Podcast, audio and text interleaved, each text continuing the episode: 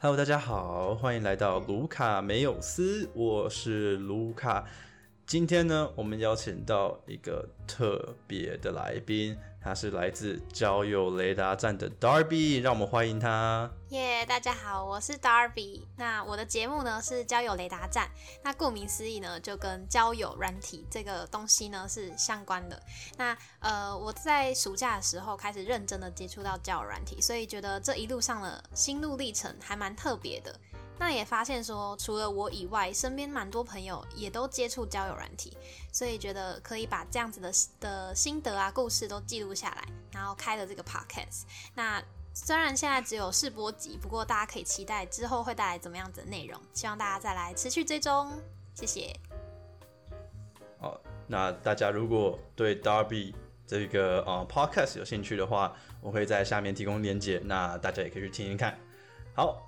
回到正题，我们今天要讨论的是爱情观打灾问，怎么样调试自己对于爱情上面的负担？那这个题目听起来会很严肃，但是呢，我们今天主要是以分享跟自己的见解去套进去这个题目里面，那看看各位听众有没有同样的想法，或者是有同样的问题需要解决的。那我们会从我们两个人的。观点来解决。那我们先从轻松的来好了。好。你觉得哪一种人会引起你的注意跟好感？嗯，直接第一题就开始问标准吗？好，我想一下。呃，我自己是觉得感觉很重要，就长相当然也很重要，长相也算是在感觉当中，但它可能不是第一个。第一个标准，我觉得相处的感觉，他是不是幽默风趣的？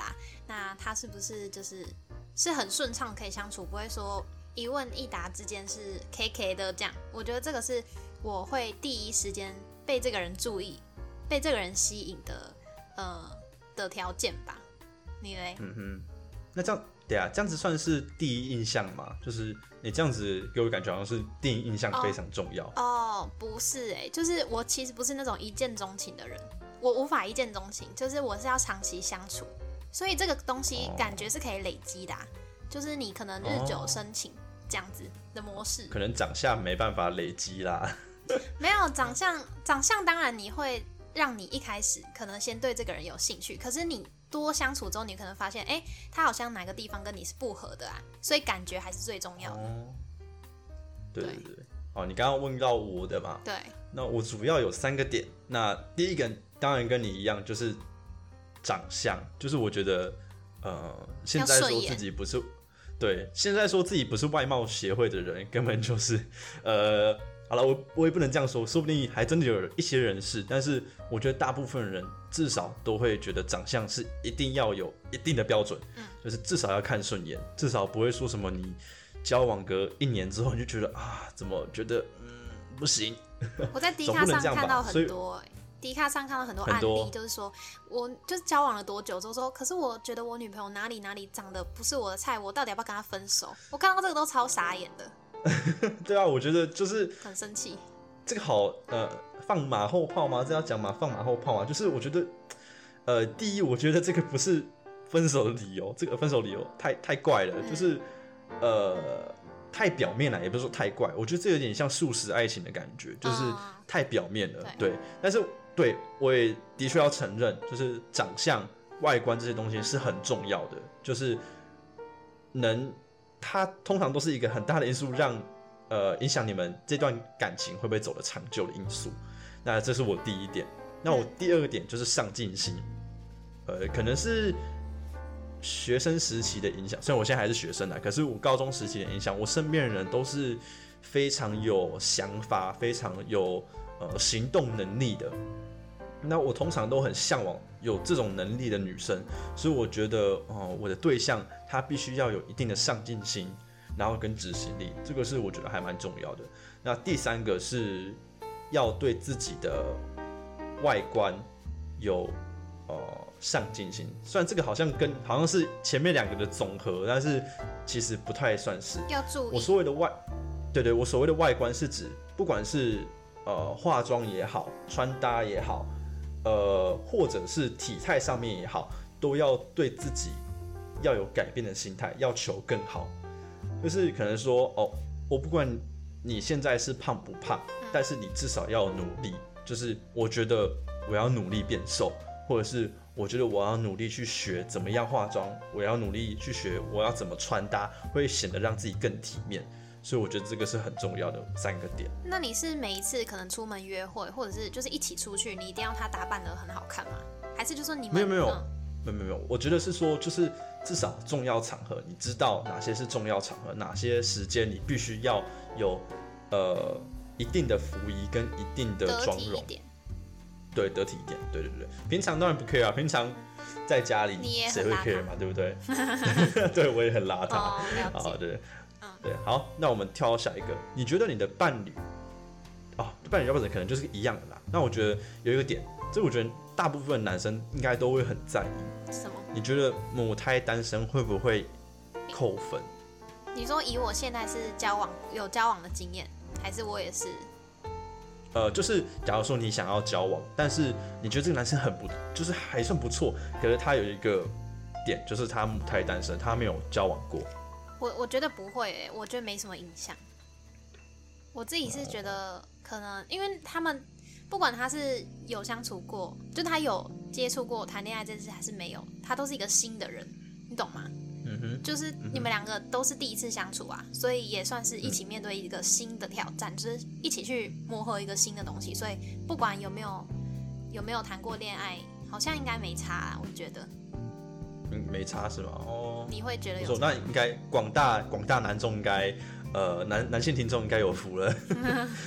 我也觉得没差因为我自己现在这任女朋友，呃，我啦我啦我我之前就是母胎单身，因为我就是对没成功，而且就是呃心态上面的问题，所以我一直都没有交往。那直到遇到我女朋友之后，她也没有很在意我是就是以前没有找过女朋友，所以我自己也觉得这个不是个大问题。但是好像我之前身边的朋友都有问过这样的问题，就是母胎单身是不是会扣分？但是其实你你你啊，你不是你不是母胎单身，但是就就你就我听起来，你们两个的交往的过程，我觉得你很像是真的很有经验的。好，那这是这是等一下我们会讨论到的问题了。嗯，好，好，那我们讨论到下一个问题，呃，你你觉得啦，你了不了解自己？你说我吗？对啊，你啊你啊，嗯，了解自己吗，我觉得哦，我了解自己可能是我自己认为的那一面，但是要真正到了解自己，可能就是要经历过一些事情，比如说像我分手之后，我才更了解我自己什么状况这样。对，不然我哦过去了解的自己就是有盲点的，有误区这样。嗯，嗯，经历一些崎岖的路，会让你更了解你自己深处的一些特质。那你觉得你现在有什么特质？现在有什么特质？嗯，好，对啊，就是可以嗯吸引人的，可以吸引人的特质。呃，那我分享一个 东西，就是我之前在高中的时候，就反正学校我是过得很开心，就是很吵，就是讲话很大声啊，然后就过得很开心，跟老师都就是很像妈吉那样，然后跟同学是，就很喜欢有一个使命感啊，我就觉得要当班上的开心果这样。那我就觉得在那个环境的下之下，我是就是过得很快乐，我也不会去想这个班上有没有我喜欢的人，或会不会有喜欢我的几率，所以我就我觉得在那个环境之下，我很做自己，反而没有人喜欢我。然后我在我的补习班，我就很安静乖乖的那边读书，然后就有学长就会注意我这样子欸，所以我就觉得是不是我要安静闭嘴才会才会有人就是开始注意到我？我不知道，嗯哼，对，但是但是我觉得嗯、这样。嗯，嗯你讲讲。嗯，我觉得啊，其实我也不太知道我目前会因为什么特质吸引人，但应该是好相处吧。就是我很好聊天，我喜欢聊天啊，所以说哦，我也很喜欢就是倾听这件事情，所以应该蛮重要的。就是大家应该也都会有很多生活上的压力啊、焦虑的事啊。那如果有一个人他是可以做到，就是倾听你啊，或者是跟你分享等等的，那你可能都会对他有一点就是注意吧。我觉得啊，嗯嗯。你刚刚说什么？就我就我知道了你啦，嗯就我知道了你，就我知道的 Darby 他是很正向的。哦，对，我觉得你就是凡事都会朝比较正向的方向去走，就是悲观的方向就是比较不会碰，可能当然就是人都会呃有时候碰向悲观的，都会有负面情绪，对，但是。就我所知，你通常都是非常正向的，那这个可能就是你自己的特质。哦，对啊。那你觉得这个是会吸引会吸引人的吗？会吸引人啊，会啊，一定会啊。而且我其实我觉得你，呃，你刚刚说你高中的做法就是很做自己，嗯，然后你也不 care，就是这班上会不会有人喜欢你。其实我觉得这是个很好的想法，嗯就是我做自己就好了，我不需要为了他人，然后自己做作啊，或者是特意展现自己的哪一面给其他人知道。嗯，因为你展现的就是你最原本的你。就我想那如果有人对对，如果真的有人喜欢你的话，那他喜欢上你也是最原始的你，而不是你假掰出来的对假扮出来的，对对对对对对，嗯你懂我的意思。对 所以我觉得这样其实超好的啊。其实你你没有跟我讲之前，我其实我不知道，但是你这样子跟我讲，其实我觉得哇，你高中其实是我高中过得超开心的，嗯对，你这样讲，其实我觉得很好，这是一个很好的呃典范吗？做自己就好了。可是可是就是如果你开始有目的。就是你可能现在你觉得哦，我就想交男朋友，我想吸引别人，那你还是会不小心的就让自己陷入说要怎么样怎么样，你懂吗？对啊，对啊，我知道，但是呃，这就是有时候自己的爱情观要稍微改变一下。就是当我已经跟你讲这个讲法了，嗯就是如果你 pretend 出来的东西让其他人喜欢的，那当你们真的开始相处了，对，也不是也不是说这不是真正你，可能是一部分的你，你可能就会过得比较辛苦，因为你要维持在那个条件，但是你平但是常不是这样的话，对，因为这个很难，你没办法一直维持，嗯而且你也不能一直维持，因为只要相处时间开始长久了，一定会露出一些破绽，嗯。也不是说破绽了，但是也会说你的其他的个性也会显现，那你的另外一半就可能想说，哎、我之前怎么都没有注意到你有这个个性，嗯那这时候风险就来了，对不对？可能对方哦很喜欢这个个性，就像呃我女朋友她说，我跟她交往之后，我展现了一出一些个性，但是我的是好的，我这是好方向，就是她觉得我展现了一些个性，让她觉得哦。她又更喜欢我了，因为这些个性是我以前在跟她暧昧的时候还没有展现出来的个性。嗯但是呢，如果往坏的方向去想的话，如果这些个性是她不喜欢的，那这个风险是不是就。很难处理了？对所以我觉得你高中做法很好，就是这个原因，做自己就好其实了。嗯，如果对好，嗯嗯做自己让大家喜欢，That's fine，就是大家都喜欢你了。那喜欢的上你，喜欢上的你，就是最原始的你，这样是最对，我 OK 的。觉得是这样，没错。哦，呃，有要讲我自己了解自己吗？好啊，你也可以分享。呃，我觉得我很理性，但是我不觉得这是一个呃，完全的好吗？哦，我对我哎对对对，我觉得你讲的很好，就是我不觉得这是一个完全的好。嗯。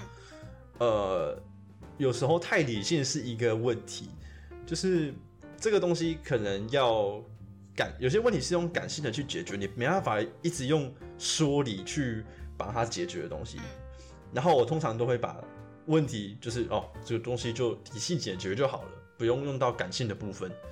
然后，所以这个我不不知道算一个特质吗？或者说这个特质会不会吸引人？是你但是习惯我觉得这是一的处理部分的我。你习惯处理事情的态度就是对理性。然后再加上我是一个很，嗯，我通常都觉得我自己很矛盾，嗯就是我是一个要感性非常感性，要理性就非常理性，但是大部分时间都很理性。嗯就是我我可以就是我光看呃，我其实是很容易哭的人，嗯但是大部分时间我都不会哭，但是私底下可能自己看一篇文章啊，或者是听一首歌啊，怎样，我就会觉我就会很感动，我就会哦，怎么可以这么样这样的让人心烦，哦，让人心烦，让人觉得动心，然后我自己就会开始哭了。对我很少女，嗯在一些某个方面就很少女，这是我的特质。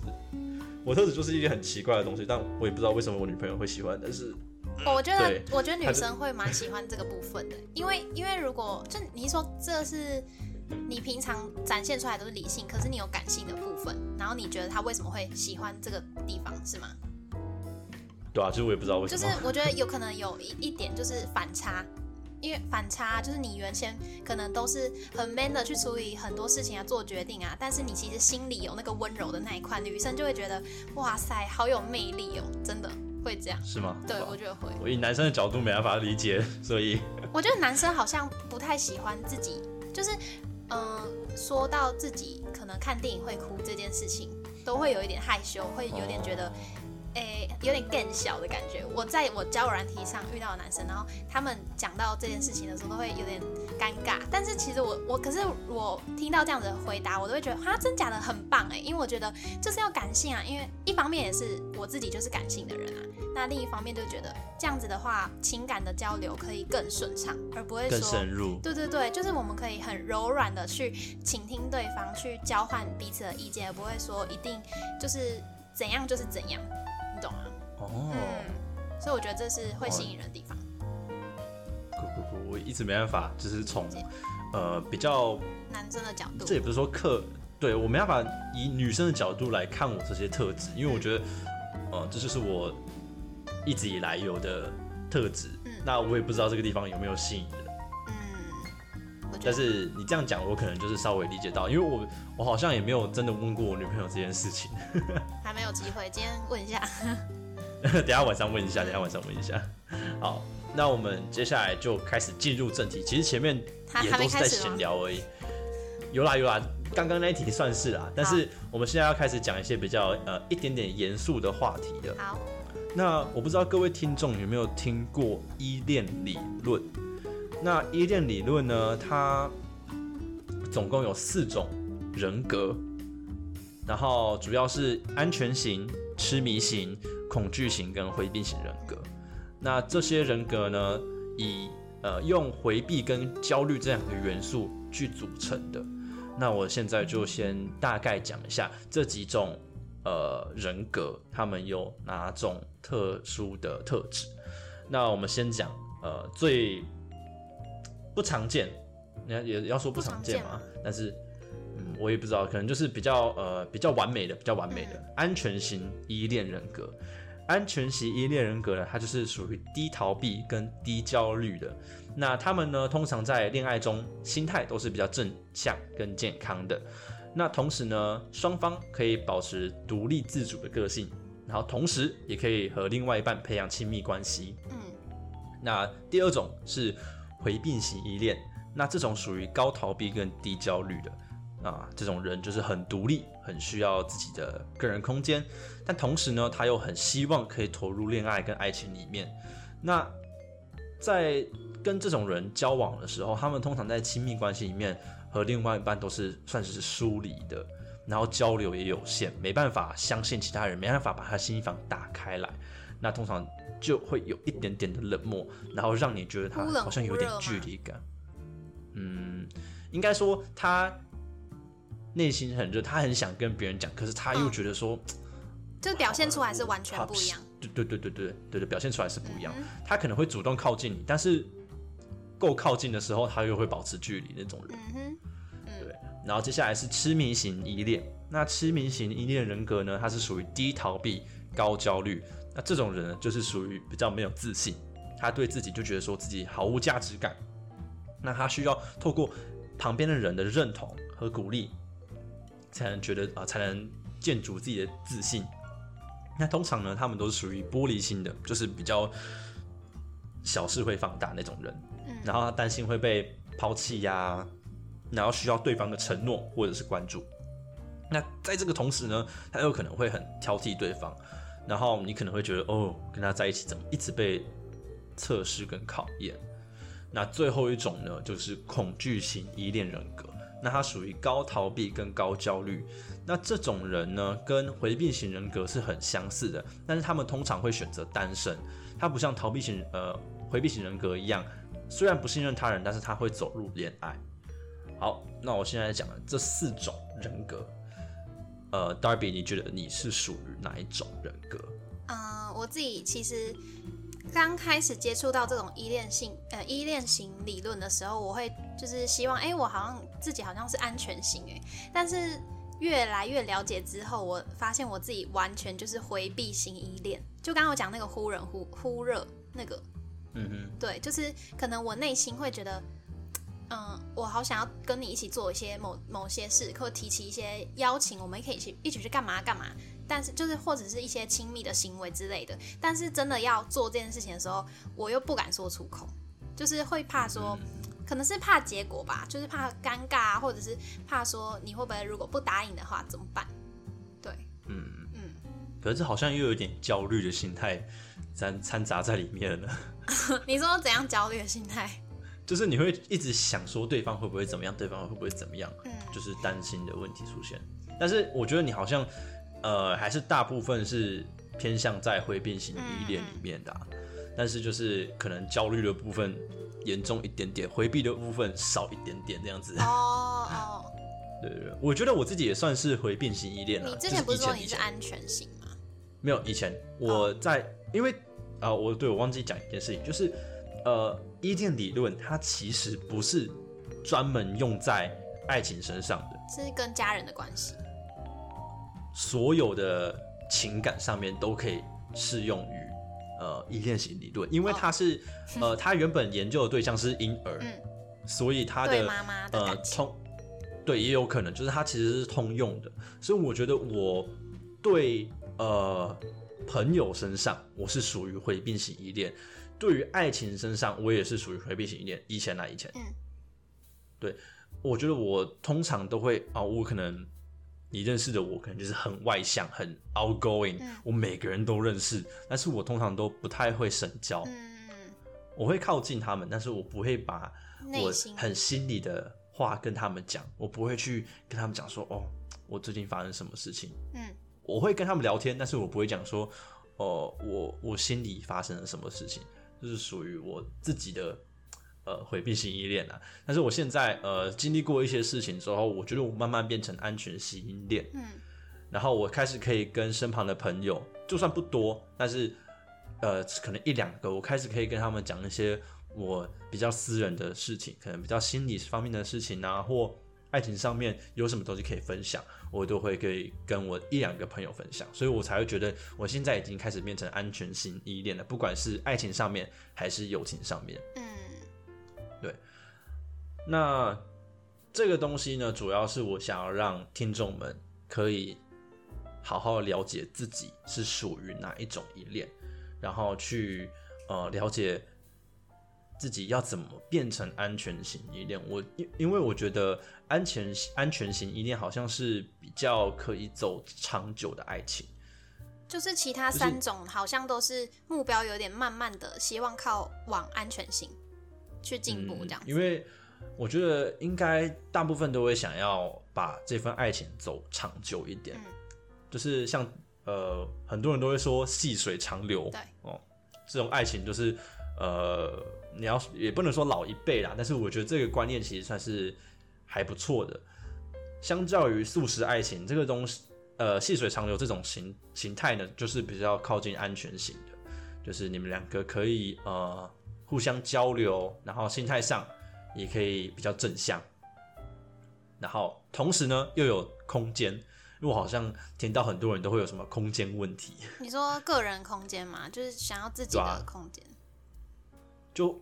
不想太。我不知道，我不知道，我不知道有没有发生过这种情况。但是我以前看迪卡就会有人讲说什么啊，另外一半没有给我足够的空间。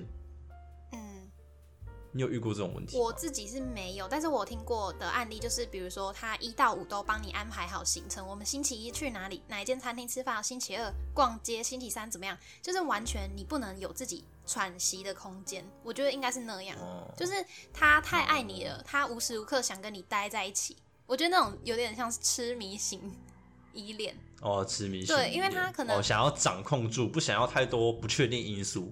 就是他可能嗯，希望有点像是你刚刚提到，就是说他有点没自信，然后会有一点嗯，觉得说你如果答应我的话，才是对我的认可的那种感觉。嗯嗯嗯嗯嗯，想要把对方抓住，嗯嗯，不然的话，感觉一放手让他对随时会逃走，因为。这种东西，我我我能懂，是因为我女朋友也算 一开始一开始的时候也比较算是痴迷型依恋，但是她没有说到很严重，不让我做什么事情。他也是觉得呃一开始我跟他交往的时候，因为我身我的身边朋友基本上都是以女生为主，嗯，所以他会很担心我跟呃，其他女生其他女生。情愫问题？对对对就是光只要聊天或者是呃，就算是一群人出去，嗯。他也是会很担心，嗯。然后就会开始自己脑补，然后就觉得说啊，是不是他要被抢走了？然后或者是说啊，是不是他喜欢上别人，所以他才要跟别人出去？那那时候就是属于高焦虑的状态，嗯所以我我自己很懂，就是痴迷型依恋这种东西。然后刚好又遇到你，因为你也是回变型依恋的，那我们三种形态都有了。哎、那你知道什么叫 PUA 吗 PUA 是什么？？PUA 就是，嗯、它就是一种男生，然后，呃，那怎么讲？就是爱情的养套杀，就是一种一个一个学，它它是要教大家怎么教男生怎么把妹，然后最终的目的就是上上他们，就是骗他们上床什么东。西？PUA 是有在教学的，它就是嗯嗯、呃我觉得跟那个痴迷型有点像，就是痴迷型的人很容易被 PUA 的守则，呃，PUA 的那个男生的做法给吸引，因为 PUA 就是男生就那个教学会希望男生可以把自己放在一个高高在上的地位，就会希望说那个男生对女生的态度是你没有我你就一事无成，你就什么都不是，就你你你哦所有的价值就是因为我是你男朋友，对，就是贬知道这个东西，低他可是，嗯。嗯嗯嗯，可是我我知道，我好像知道这个东西，可是好像没有那么的呃严重吗？就是没有要贬低对方的意思啊但是有有有有，你现在上网查，就是要打压我对方的自尊这样子，哦，这个好像这个好严重哦。他就是这个真是一个有，而且他有时候有在教哦，就是有在教学，反正就是一个这算是犯罪的东西，他就是有一个集团，然后再教大家要怎么样，就是嗯、呃把妹技巧，然后 Oh 就上上人家这样。那是不是是不是女生也要去学一下，知道怎么防卫自己？就是自我意识要强一点啊，就是一定要对自我的价值是有肯定的。你先认定哦自己是有什么好跟什么不好，就是这些好不好是你自己去做决定，你自己去感觉。你觉得不好，那呃也是你觉得说我可以去改进啊什么的，不要把这个主导权放到男生身上。因为男哦如果如果那个人他是想要这样子来批评你，然后达到说你一定要扒着他不放，那你就被他吃的死死的，你就会被他觉得说你永远男生永远处在优越的感觉，你追不上他，所以你要一直对他做牛做马，然后一直就是呃付出，然后男生就会践踏你，这样子，你懂吗？Oh my god，你不知道这个东西对不对？你可以大家可以查一下 PUA，对，大家可以去听你呃知道一下。嗯嗯，我觉得好像这个有点严严重了，瞬间把整个气氛拉到最低点，好恐怖哦！这个这个这这这这这已经犯罪了吧？对啊，这算是一个就是以以目的性来讲，这个真的是很恐怖的、很惊悚的心理操作，就是我我知道，对，应该是要把自己提升，但是不用到贬低人家，让对方没有你就活不下去吧？他就是他就是他的那个这个学，他就是 PUA，就是 Pick Up Artist，他是一个技巧，然后来教大家怎么勾引、搭讪、把妹，对。然后他还有是他有课程哦，所以是有在赚钱盈利的那种。哦天哪！对哦，我知道了什么东西。你知道了？我你说你我现我现抖音在看在知道了我没有没有没有没有我没有在看，但是我就是从你这边听嗯听到这个很惊人的消息。嗯嗯嗯。Oh my god！好，我我我我等下录完 podcast 马上就去看。对，所以我觉得这个就是那个在痴情诶、痴迷型依恋可能会比较常出现的，就是如果哦女生是痴迷型的话，就很容易套就掉入这个陷阱里面。嗯嗯嗯，对。好，那我们我们先先不要讨论 PUA 了，PUA 好恐怖哦。好，我们接下来下一个问题，呃，接下来是比较像是经验分享，嗯，然后是你有没有自己遇过什么爱情上面的问题，然后有没有呃解决，然后心态上面怎么调整？嗯，我觉得这个题目蛮大，就是自从我分手，我今年四月的时候分手的嘛。那呃，在一起的话，快要两年，那我其实以为我分手时候可能会花大概一年去疗伤吧，那没想到现在才过了半年而已，我觉得我已经差不多了。就是因为为什么会态度可以这么，也不是绝情哦，我没有绝情，我是想通了很多事，就会发现说自己过去是蛮幼稚的，就是我不是一个适合谈恋爱的的状态啊，就是如果我在过去那样子的心态呀，然后心里。嗯，在感情这方面还不太健全的状况下，跟谁在一起都会是不好的结果。对，所以就会觉得说，嗯，是我自己要去提升。那也对对对，也不会觉得说是他怎么样。当然，当然，我们两个会有磨合上，就是没办法磨合的地方，一定是双方都有缺点，就是双方都有不合的点。对，但是，但是我因为看到比较多自己可以怎么改进，所以就会觉得。嗯，那我就是要改进啊，我也没办法，就是别无他法，我只能改进，所以就不会太觉得说这一段感情怎么样，它就是变成一个很好的力量，就是一个回忆这样子。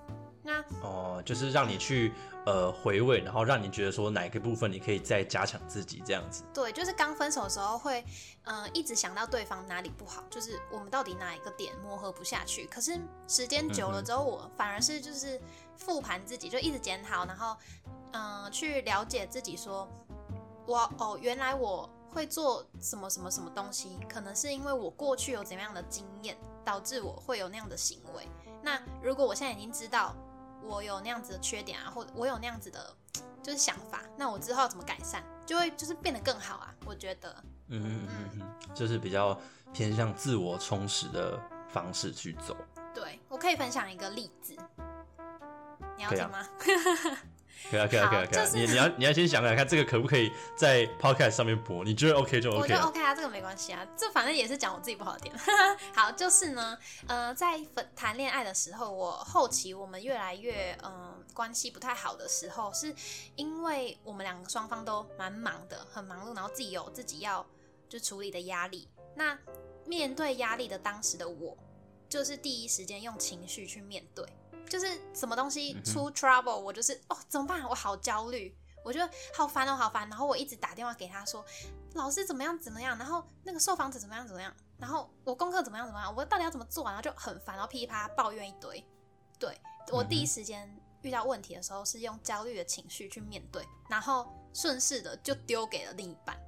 所以我就觉得哦，对对对，天啊，就是难怪他会。感情会淡，难怪他会开始厌烦，因为谁想要一直当你的垃圾桶，你懂吗？我以前就是没有意识到这件事情，对，对，然后之后我就因为现在也分手了，但是我有开始做实习的工作，那我也没有别人可以依靠啊，所以只剩我自己嘛，我就发现说，嗯，我应该要改变这个想法，就是遇到问题的时候呢，嗯，我也因为我没有什么小情绪可以丢给别人，所以我就是有一个方法，就告诉自己。我们先深呼吸，然后一件一件事情面对。我真的会自己跟我这样讲，对，就是。那这样不错，这样不错。就是如果嗯，比如说很赶，老板要我下礼拜还是下下礼拜找到受访者，我就快疯了，因为我根本还没有找人啊，或什么什么什么之类的。那我就是告诉自己说，好，没关系。那嗯，要找到受访的，找到适合的访谈对象的话，我们第一步就是先去了解哪些人可能是我的呃群众嘛，然后哪些人可能是我挑选的。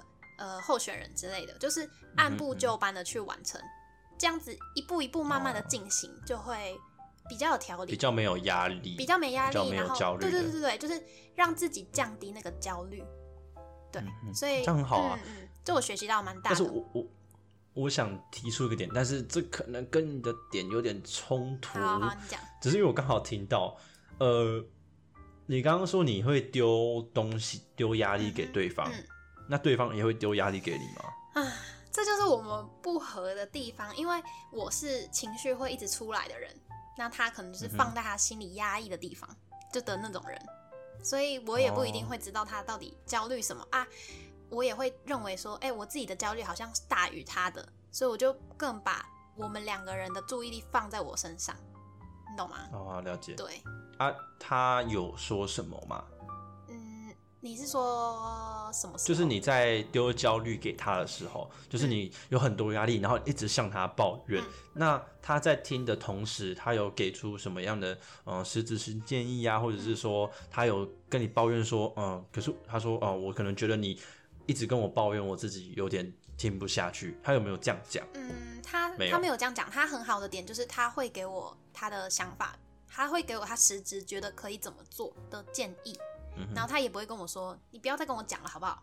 他不会那样反就是拒绝，但是呢。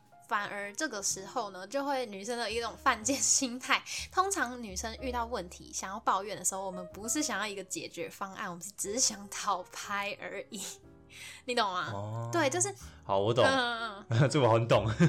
我最近经历这些事情，嗯，你可以讲这些吗？你还 ing 当中没，关系，没关系，没关系。哦，嗯、好，呃，可是我觉得，呃，可能是因为我的看法比较不一样。我觉得在双方，呃，在恋情中啦，嗯。呃，每一个人都是对方的垃圾桶，嗯嗯，是没错，你都应该需要有一部分当的这个垃圾桶的人。嗯。对，就算你没办法提出实质性的建议，你还是要安慰对方，因为，呃，我觉得爱情是建立在陪伴身上的。嗯，而不是我爱对方爱多少，我爱他一百分，我爱他九十八分，不是这样子。我觉得应该是爱在陪伴身上，你要多花时间在对方身上，就算对方跟你的时间，他都是在抱怨他生活上的事情，你还是要去接受，因为他。呃，间接的是在分享上他生活上面的事情。嗯如果你能提出实质性建议，你就提提出实质性建议；你没办法，你就倾听，然后安慰他。嗯，他是有做到，因为我觉得，对吧、呃可是就就就我现在我现在其实有一个问题，就是他有做到，为什么会这个是个问题？啊，这就是我自己的问题，哦，自己心态上的问题是不是？就是嗯，就是我会，他是有做到，但是我可能那个状况下，就像我刚刚讲的啊，我我面对。压力的时候是很焦虑的，所以我会把我自己焦虑的感觉放大。那可能当下就会有点自私，就会不会去理，就是去想到说，哎、对方都已经给我帮助了，那那我是不是可能试着去接受他的讲法或什么的？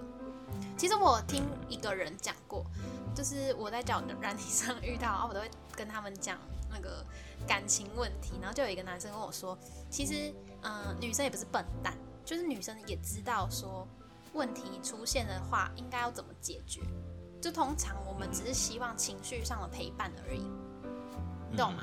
所以我才我才刚刚讲说，就是就我觉得恋爱上面就是要陪伴的，不管怎么样你就是要花时间。是是要花时间没错，可是他讲的意思是说，你就你不用，你只要倾听就好，你只要陪伴就好，你不一定要提出你的想法，因为因为大家都有自己的判断能力，因为大家也长大了，哦所以就算你提出你的实质建议，人家也不一定会往那个去走，你懂吗？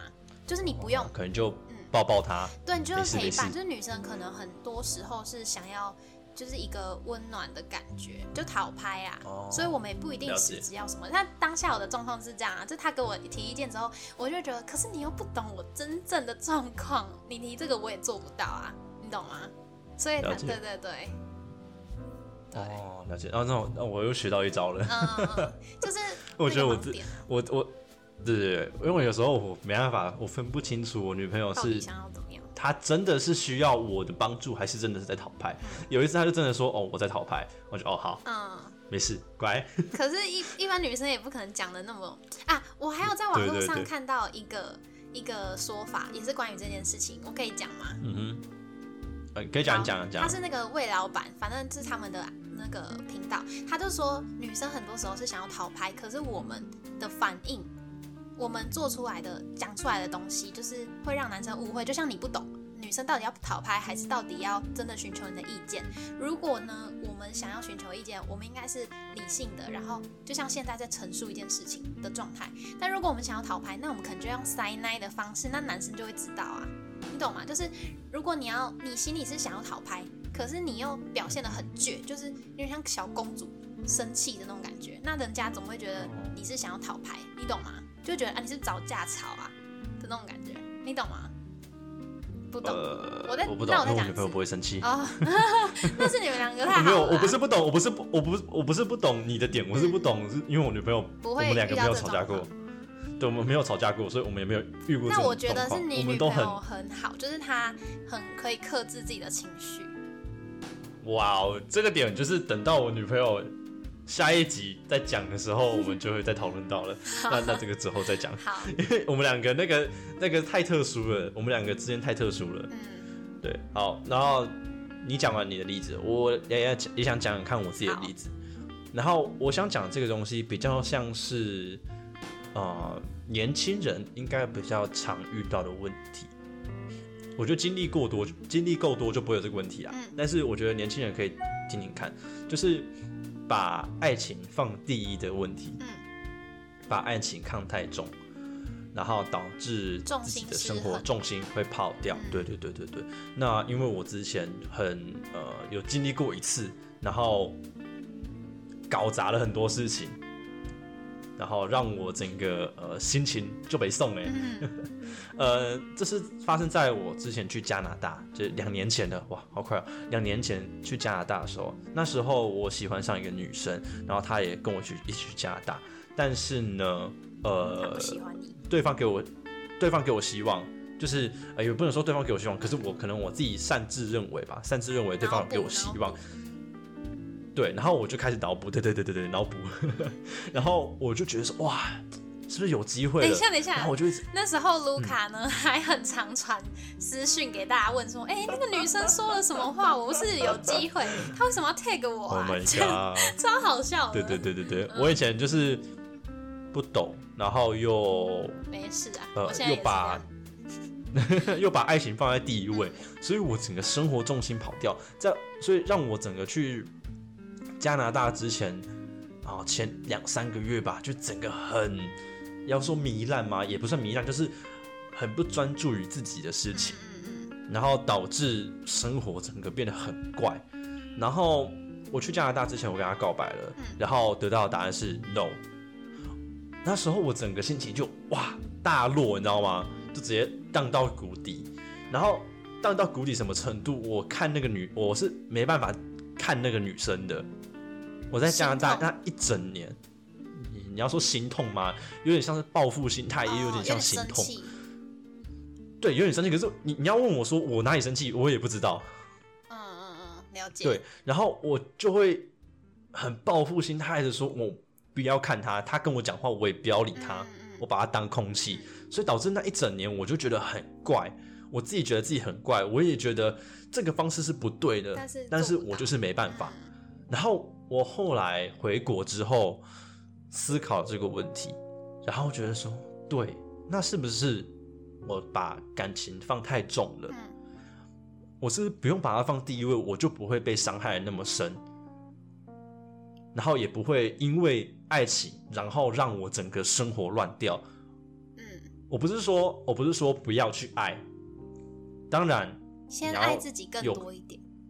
对，先爱自，对对对，你讲的非常好，就是先爱自己更多一点，把自己放在第一位，你自己的感情要先顾到，你才能去爱别人。嗯如果你自己的感情都顾不到，你还去爱别人的话，那一定会有一个天平上面的失衡。嗯当当你自己的问题产生了之后，你另外一半的爱是不是就变少了？那这时候就会产生问题的，不管是你自己心理层面上面，还是跟对方相处上面，都会产生很大的问题。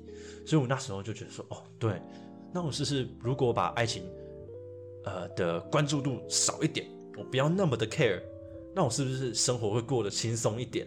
然后我的价值观也会比较好一点，比较成熟一点。哎，的确，我在这么做之后，我遇到我的我现现在的女朋友，我也是就是很开放，我跟她之间就是也不会什么因为感情上面呃出什么问题，嗯，所以我觉得这个这个东西我很想跟大家。大家分享，就是对，不用把爱情看那么重。我知道，当然现在讲大家说哦，我没办法、这个他就是给我那么多希望，嗯我就是我放不下。懂。对，呃，对，晕了。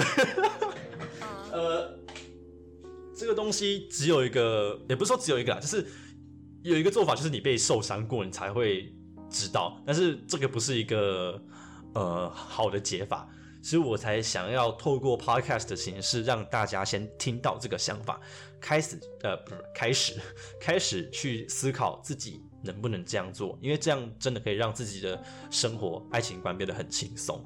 嗯，我跟你说，我那时候分手的时候，也有一个朋友安慰我，他就是说，你就是不能你你你过去这段感情哪里有缺失的地方，就是在于你把爱情跟生活的比例都失衡了，你完全是把这两个圈圈是交集，然后甚至快重叠在一起了。就他们应该是要分开，然后有碰触到重叠到一点点的地方。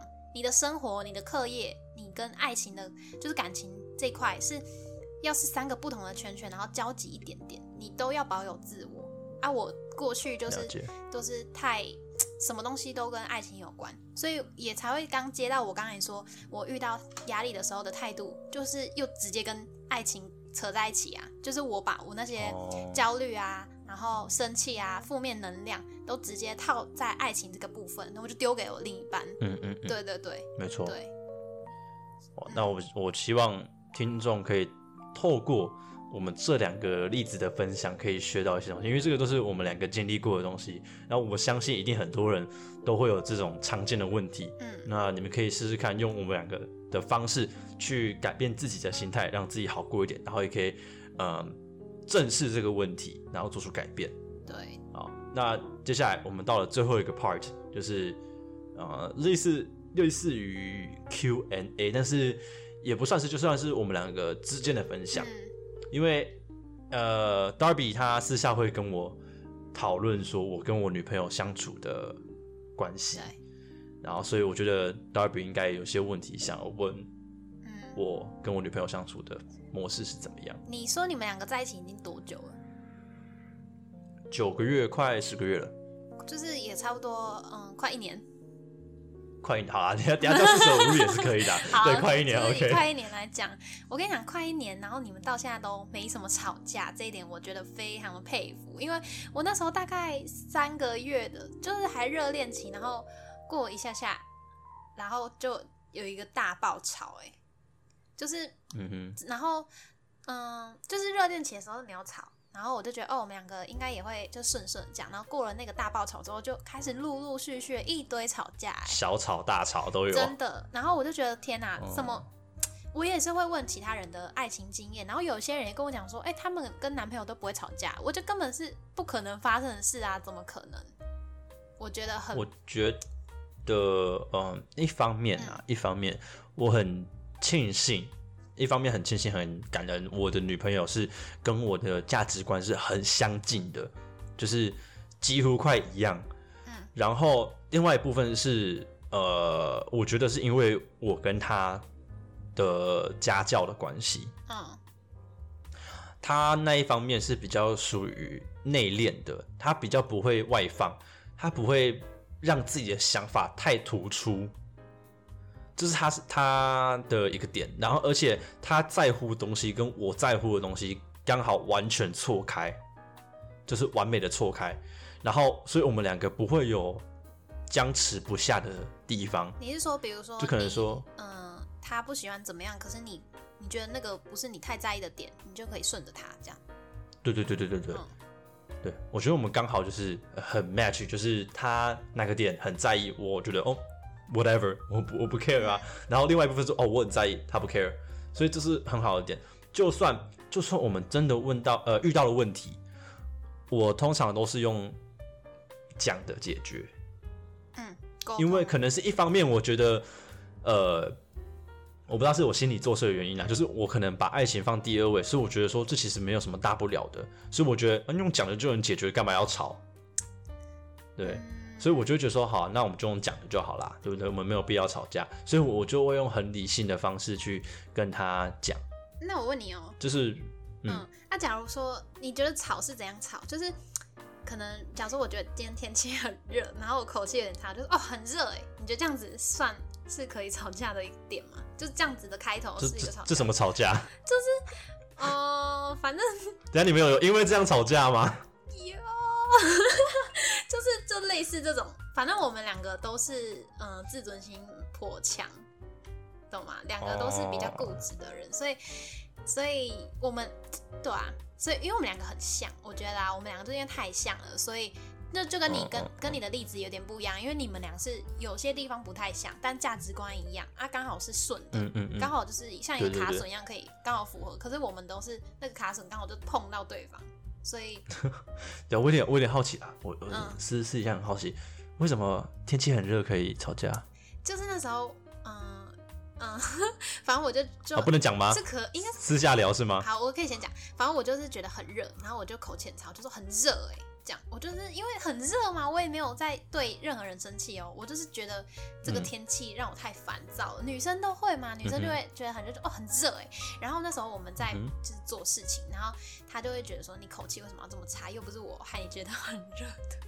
啊，好了，我觉得这个不要剪进去好了。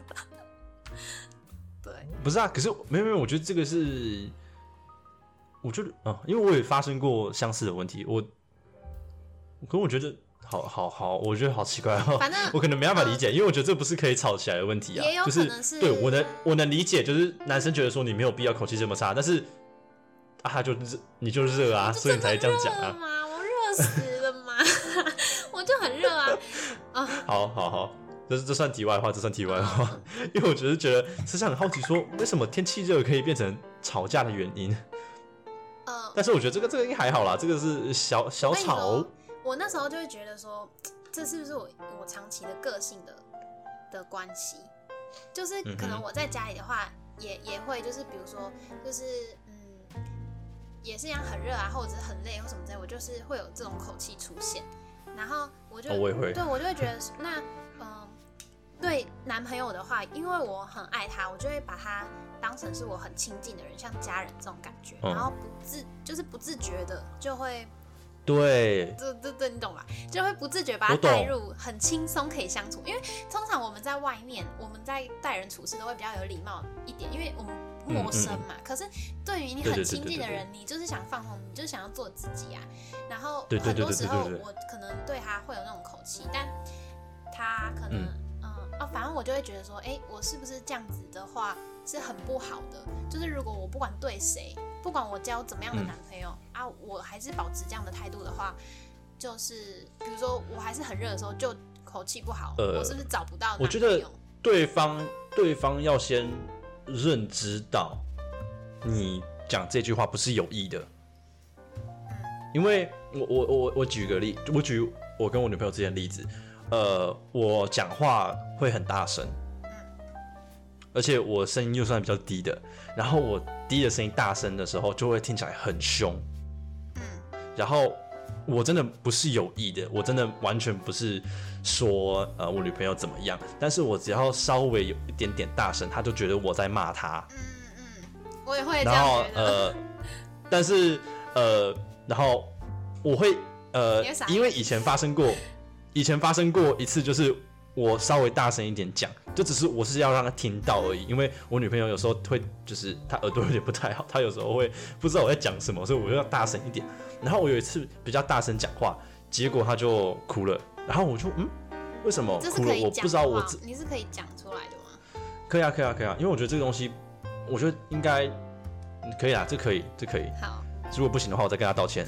呃，因为我觉得这个东西很值得拿出来讲，因为对方要先认知到自己错在哪里。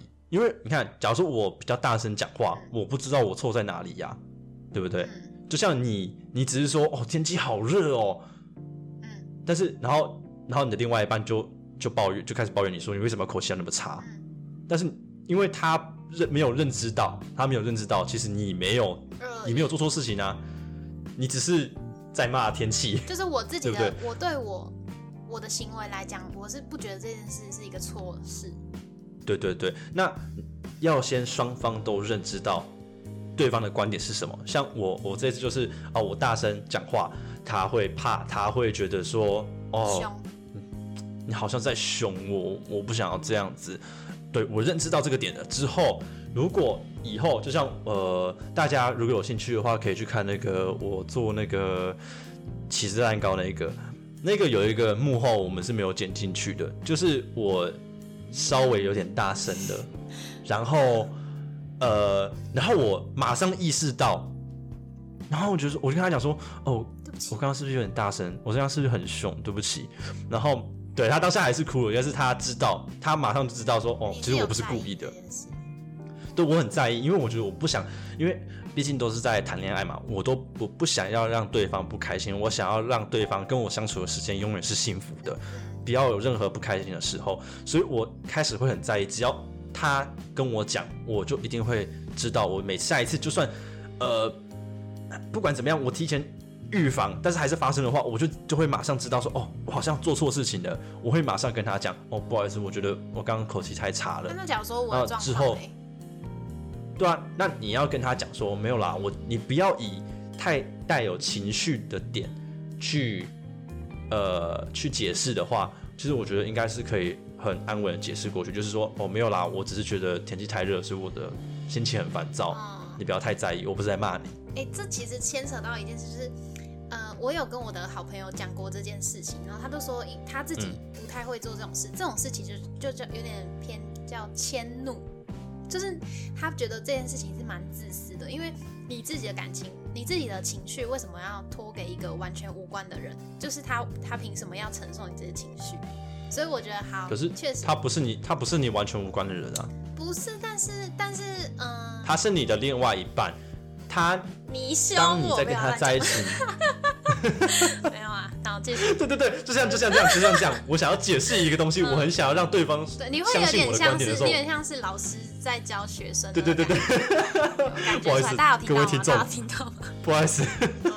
对，我会这样子，我会想要去让对方幸福，所以我就觉得说没有，因为对方是你的另外一半，他第一他有权利知道你现在的、的感觉是怎么样，你的情绪是怎么样；第二，他可呃应该说什么，呃，你应该要让他知道你现在的感觉是怎么样，因为如果你不让他知道，他永远都是用猜的，嗯，用猜的就会影响很多东西。那我我打一个，我讲一个最极端的例子，有一个男生他去酒店回来晚了，但是他没有跟他老婆解释，嗯。老婆是不是会猜疑？对。哇，他是不是去把妞，或者是去，叫外送茶 嗯？Anyway，他一定会有猜疑，因为对方没有跟他讲他做了什么事情。嗯对，同样道理，假如说你当下的情绪你没有跟他讲你是怎么样想的话，他就不懂我生气后面，对他就不懂你生气点，他会觉得说你干嘛迁怒于我？但是重点就是你不是迁怒于他，你是迁怒于天气。The fucking sun，right？嗯，好，反正我觉得有一个地方是可以做改善，就可能我真的气，嗯，我我口气差，那我可能应该嗯。事后呢是比较冷静一点的跟他讲，就算是他可能也一样口气不好，跟我讲说你干嘛要这么凶，你干嘛要这种态度的时候，嗯嗯我应该理性一点跟他说，呃，对不起，其实我我没有什么意思，就是我只是真的觉得天气很对对对，对，因为当下的时候，其实我是我不懂哎、我不懂你这有什么好跟我生气的、我是以这种对啊，我其实你到到第三者，我是我不是第三者，第呃第三方，我也觉得，哼，这到反正我当时是生气的？懵了，有 know 我懵了，所以我就觉得，我就有有点疑惑，就说我我觉得热也不行哦、的那种感觉，我就这样跟他说，对，他你看没讲开，这就是没讲开嘛，你们两个都没有都没有把自己的想法讲出来，就会开始脑补。对，但但是我要讲的是，哦，我要讲的是他是很好的人，因为我感觉我在拆他台，没有啊，我我是真的觉得，嗯、我回去想过去很多事情，发现很多是我自己不成熟，就像刚那个案例，我其实也觉得嗯不要迁怒别人比较好，因为确实这样子做蛮自私的，所以这还是我自己要学习的地方。对嗯嗯嗯，好，那你还你还有其他问题吗？哦，还有还有吗？你觉得要继续问下去吗？哦，可以啊，可以啊，可以啊。好，那就是呢，见家长这件事是一个大学问。嗯，你们你们见过家长了吗？双、方家长，见过家长，第一个月就见了。第一个月也太快了吧？哎、第啊没有第二个第，对，哎，第二个月，第二个月，第二个月，很快哎、非常快哎、我不知道，因为老实说，他是我的第一任，所以我也不知道，呃，这算不算快？但是我就我所知，这个见面的那个呃呃呃呃程序不是程序，就是第一次见面那一次的没有什么问题啊，就是很正常啊。那你不会紧张吗？我第一次超紧张，然后我还有录成一个 vlog 在我的哦 YouTube，、你知道啊？但是我把它删掉了，因为因为喂喂喂，不是不是，你现在是讲说你见家长对不对？对啊。啊，我还没有见过他们家长。哦，我跟你说，对我是说我见他家长，我们一起吃饭。哦，我跟你说，我们第一次见，我想一下，我想一下，呃，有两次，有一次呢是我们四个，呃，我跟他就我跟我前男友，然后还有他们的家人、爸妈跟姐姐一起吃饭。对，那好像是我第一次见他们，所以我就非常的紧张。然后呢，开学之后呢，还有一次是我男朋友他，我前男友他没办法出现，是我自己去他们家，啊，哎、很狂吧，很狂吧。我那前一天我就打给我朋友说，哎、我到底要穿什么？我要带什么去？啊不是为什么？为什么你为什么你要自己见他们？就他们就他们刚好来台北啊，他们就问我说，哎、那个要不要一起来吃饭啊？那他们就是要包水饺这样，然后我就一起去帮忙。Oh my god！我超紧张的，真的。超紧张的，紧张到不行。可是呢，嗯、因为他们家长人都很好，然后很客气这样，所以过几次之后就也不会那么紧张，但还是会紧张，因为毕竟是算是陌生人的感觉嘛？嗯对，那哎、但是之后他们就也常常，假如说他们上来的话，就会找我一起出去什么。然后 他们他们对我很好，就是他们都知道我吃很多，就是每次吃饭吃完的时候，他就会问说：“哎、你们两个要不要把剩下的东西都吃完？” 因为我是真的都会吃完的那种。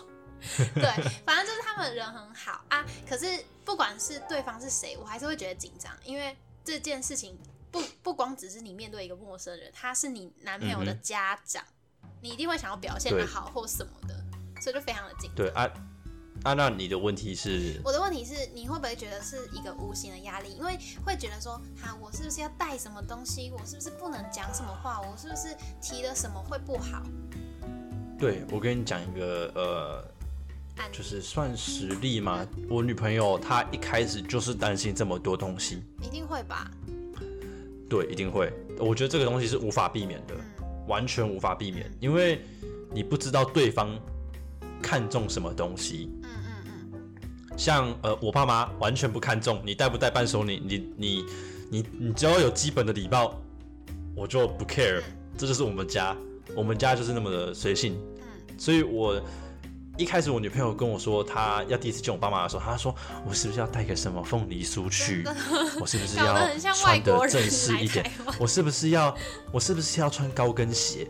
我那时候就呃。不用吃个饭而已，干嘛搞可那么搞 然后就会觉得怎么样、啊？对可是我发现那时候是我自己懂得太少，哦，因为那时候他跟我分享是说他爸妈就是这么教他的，哦所以就发现哎、诶我们两个家庭的形态是完全不一样的。我们家的家教也没有从来没有跟我讲说去别人家带礼物，我妈也有就是说要带什么东西耶，对，但我知道这是礼貌，但是我不觉得这是我不觉得这是必要性的礼貌。家是不会。我可以，对对，我们我们家不会这样子。所以当我女朋友跟我讲说他们家有这样要求的时候，我就哦，Oh my God，like 下次我去他们家的时候，我是不是也要这样做？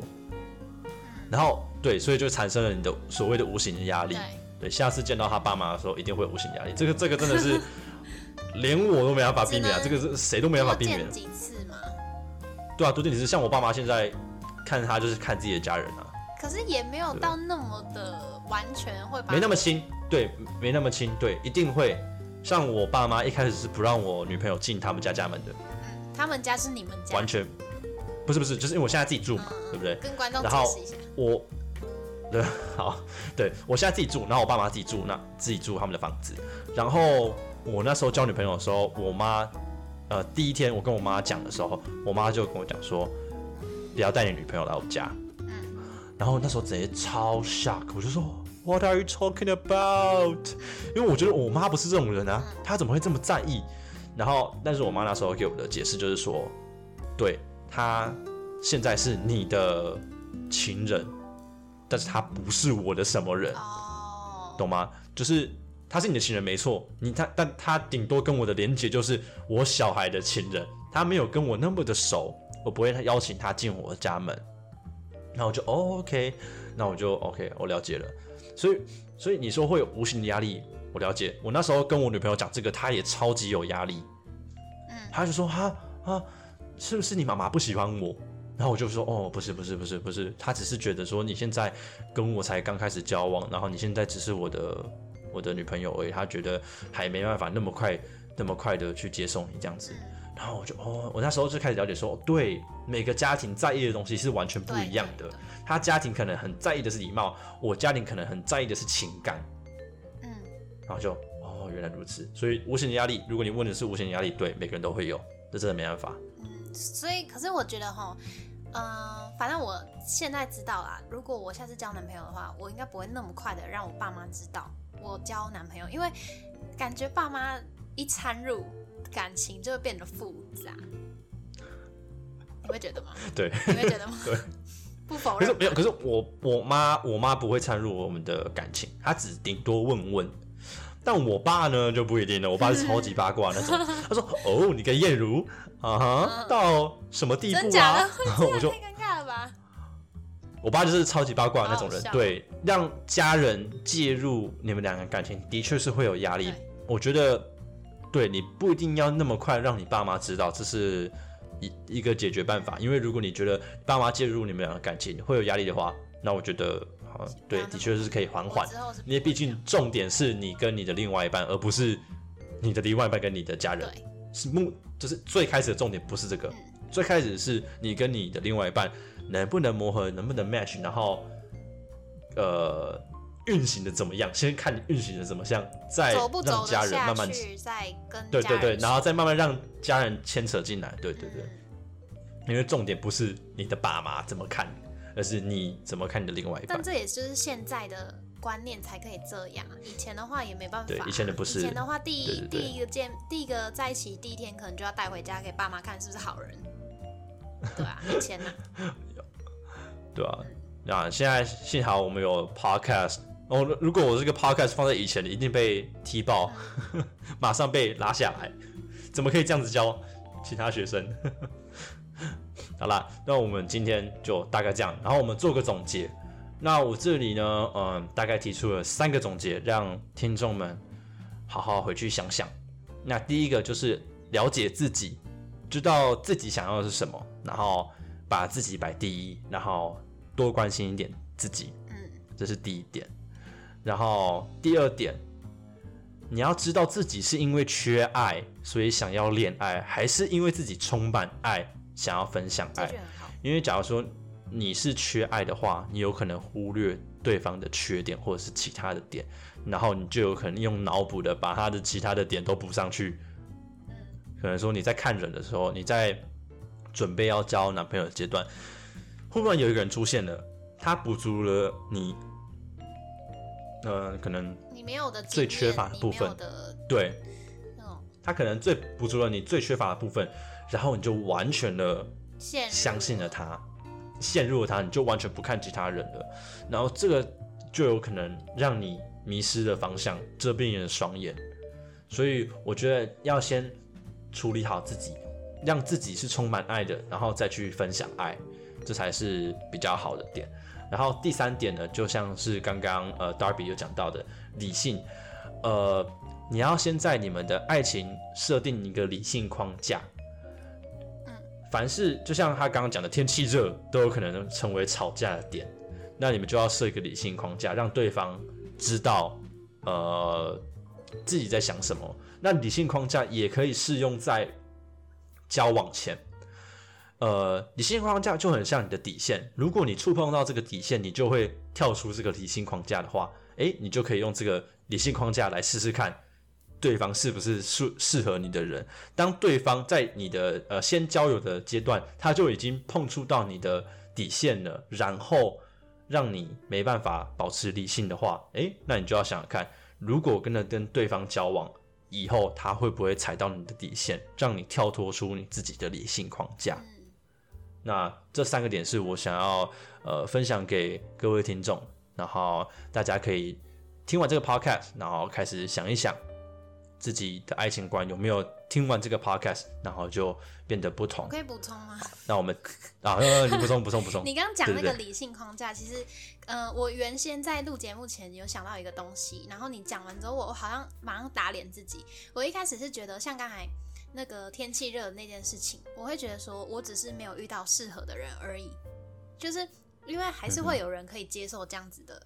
的口气，然后或态度，然后他可能会用他自己比较温柔的方法说：“哦，怎么了？没事啦。”这样子，我可能我就会觉得说：“哦，好像只是没有遇到这样子对的人、适合的人而已。”可是你刚刚讲那个理性框架，然后讲那个磨合，我觉得好像就是嗯，其实嗯，就是我们要找的人，就是他不是适不适合，就是而我等这你可以解掉，就是我们要找的人呢，他不是适不适合你，而是你们可不可以一起磨合你们的的不一样的嗯对对对好的点，对你懂吗？就是 你要先看对方是不是能接受嗯，你的那个点，然后其他的点如果是你可以磨合的人，当然可以磨合啊。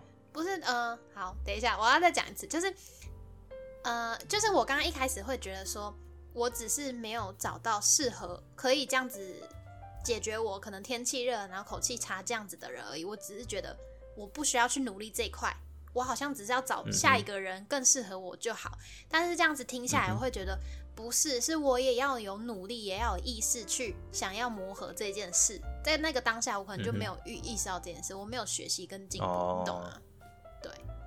这样也很好啊，这样很好。那这样超好的，因为我我讲了这句话，然后你有想到新的东西，我也觉得很好啊。